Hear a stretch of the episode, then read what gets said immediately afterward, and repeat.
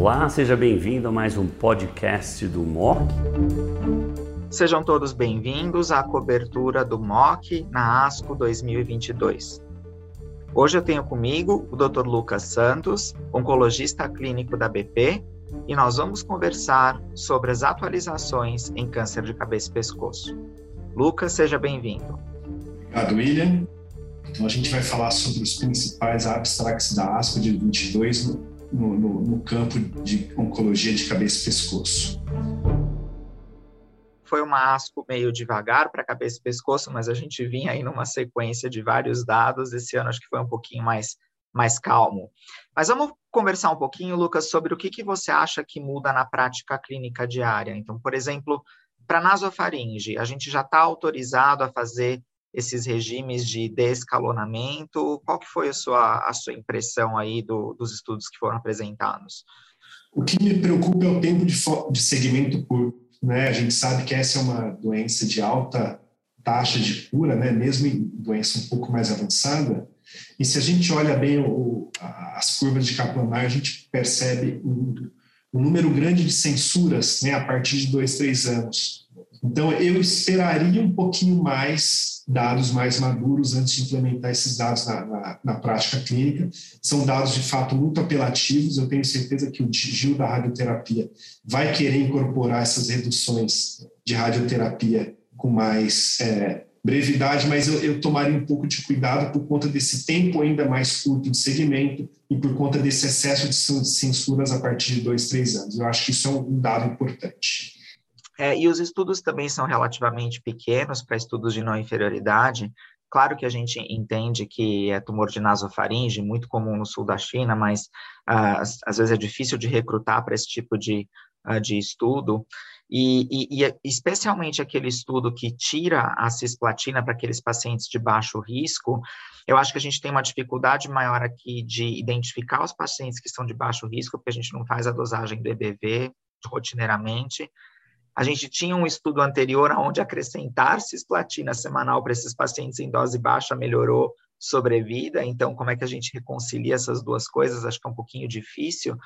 Uh, e o outro ponto é que se, olhar, se a gente olhar para as curvas de sobrevida, a curva de sobrevida da radioterapia isolada está sempre um pouquinho inferior.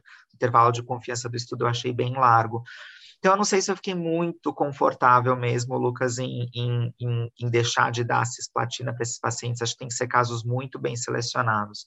E, e, o estudo que reduz a dose da radioterapia, eu acho que seria talvez mais interessante a gente é, desenvolver um esquema que reduzisse a quimioterapia, né? Eu não sei se redução de 10 grade de radioterapia vai impactar tanto assim, apesar de que tinha dados ali de toxicidade que foram melhores, né, com a dose mais baixa, mas ainda assim esses pacientes acabam ganhando bastante platina, né? Acho que a gente tinha que arrumar um jeito de, de tirar um pouquinho da quimioterapia para esses pacientes.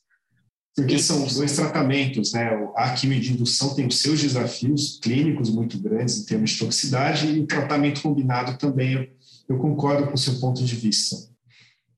Exatamente. E falando um pouco em modificações de tratamento sistêmico aí, o que, que você achou do dado do docetaxel? Você acha que a gente está pronto para usar?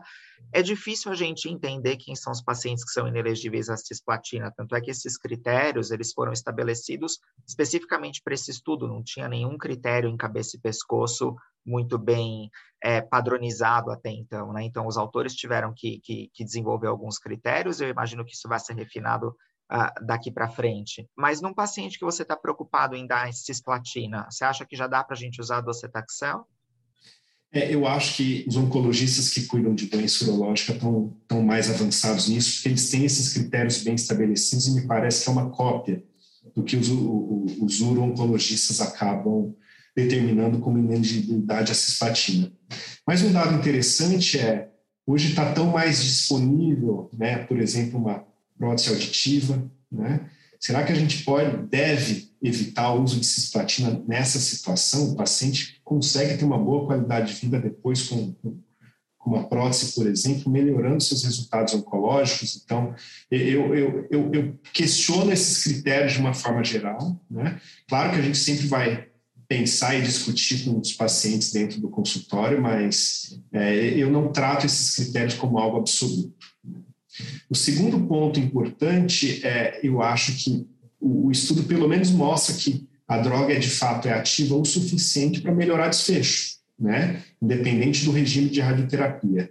Embora tenha 80% dos pacientes tinham um regime de radioterapia que a gente não usa mais, muito do conhecimento que a gente aplica hoje na prática foi gerado numa época, 20, 30 anos atrás, em que essa radioterapia era útil. Então, é, é, é, esse é um pensamento que a gente coloca né, nas discussões, mas eu, particularmente, eu não acho que é suficiente para a gente jogar esse estudo é, na lata do lixo. Né? Então, eu penso dessa maneira.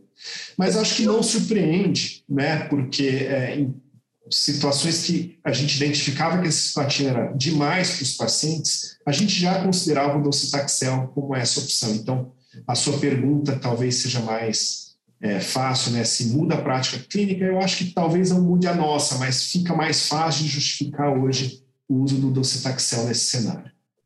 É, eu concordo com você, eu acho que esses são dados úteis para a gente usar naqueles pacientes que a gente não quer dar cisplatina, por qualquer critério que seja, às vezes é uma combinação de critérios, quer dizer, você está preocupado com cisplatina no teu consultório, eu gostei muito desse dado, como você falou, a gente já, já usa isso na BP, eu já tratei vários pacientes com esse esquema com docetaxel semanal, e, e, eu acho que talvez, a gente não tem comparação cabeça a cabeça, mas talvez essa seja até uma estratégia melhor do que a gente usar cetuximab e radioterapia para aqueles pacientes que você acha que precisa de tratamento citotóxico. A gente sabe que o cetuximab, em algumas situações, é inferior a, pelo menos, cisplatina, e jogando aí mais genericamente tratamento citotóxico.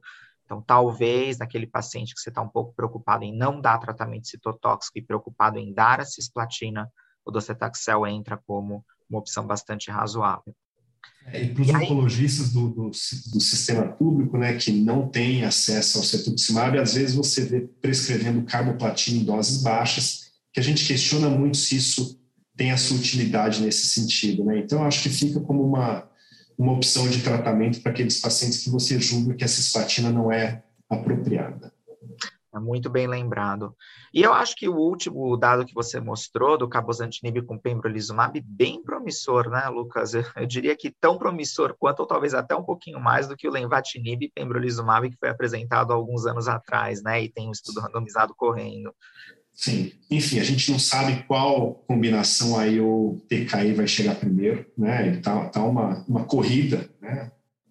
Mas, de qualquer forma, uma das coisas que eu já antevejo que pode ser importante, não só o resultado bruto final de sobrevida, que, que claro que vai ser importante e, e, esses dados são promissores o suficiente, mas é saber como que fica é, a, a, progressão precoce desses pacientes, né? Então, vai ser importante ter uma comparação cabeça a cabeça. A gente sabe que isso é algo que a gente tem se preocupado na hora de, de, de escolher o, o tratamento para os pacientes. E esse é um dos motivos hoje, por exemplo, para a gente preferir fazer químio mais imunoterapia e não imunoterapia para os pacientes com CPS positivo, né?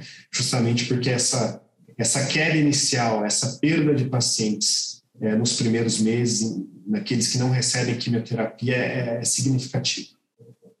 Eu concordo com você e, e, talvez a gente esteja criando aí um, um novo paradigma de TKI com múltiplos alvos em combinação com imunoterapia, eu acho que o próximo passo é tentar entender o porquê que essas duas coisas são aditivas ou sinérgicas, né? especialmente em câncer de cabeça e pescoço, onde a atividade dessas drogas nunca foi muito alta, uh, dos, dos, TKIs uh, uh, multiquinase isoladamente, né? Então, agora a gente olhando para 50% de taxa de resposta ou mais, né? Quer dizer, em combinação com o imuno, acho que a gente precisa entender um pouquinho melhor o mecanismo até para levar isso mais adiante, né, Lucas?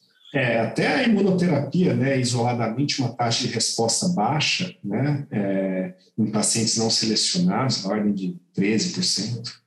Então, você tem um incremento, né, essa combinação sobe a barra, né, e eu acho que é bastante promissor e, e eu antevejo, né, se eu tivesse que apostar minhas fichas, eu apostaria em combinações desse tipo. Excelente, muito obrigado, Lucas, e a gente se vê uh, em, em outra ocasião aqui no MOC. Obrigado, pessoal, pela atenção. Até breve, obrigado.